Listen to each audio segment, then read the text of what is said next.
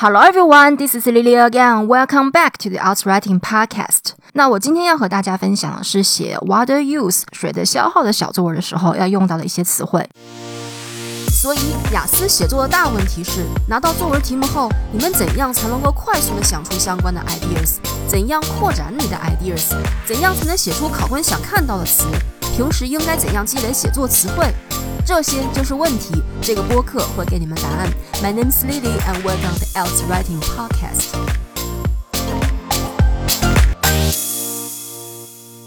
大家可以先把音频暂停一下，先看一下单集详情里面的题目和图。那你们看图上面给的“家庭用水”这个词，它是一个形容词，residential 这个词是不可以直接用的，你要把它变成名词短语才能用。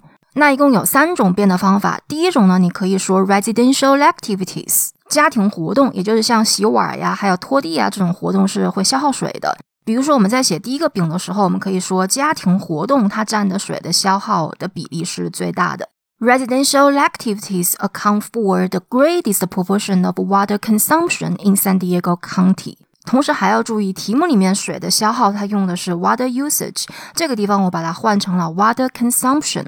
Residential activities account for the greatest proportion of water consumption in San Diego County。或者你还可以说 residential water consumption，甚至还可以把 residential 这个词换成 domestic，domestic water consumption，这两个短语都是家庭用水的意思。比如说，你可以说 residential water consumption accounts for the greatest proportion of water consumption in San Diego County。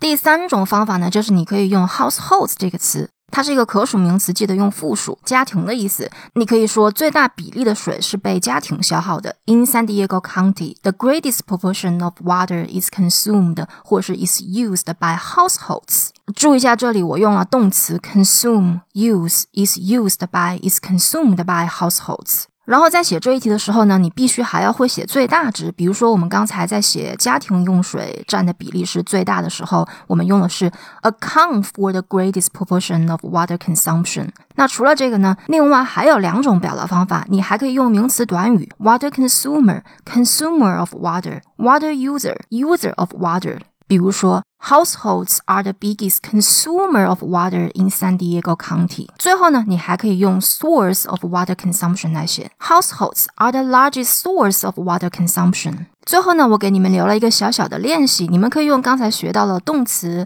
use、consume，还有名词短语 water consumption、source of water consumption、residential activities、residential water consumption、households 这些词来写这个题里面的最后一个丙，这个代表全 全世界的用水量的这个饼。把里面的答案发在评论里面，我会回复每一条评论。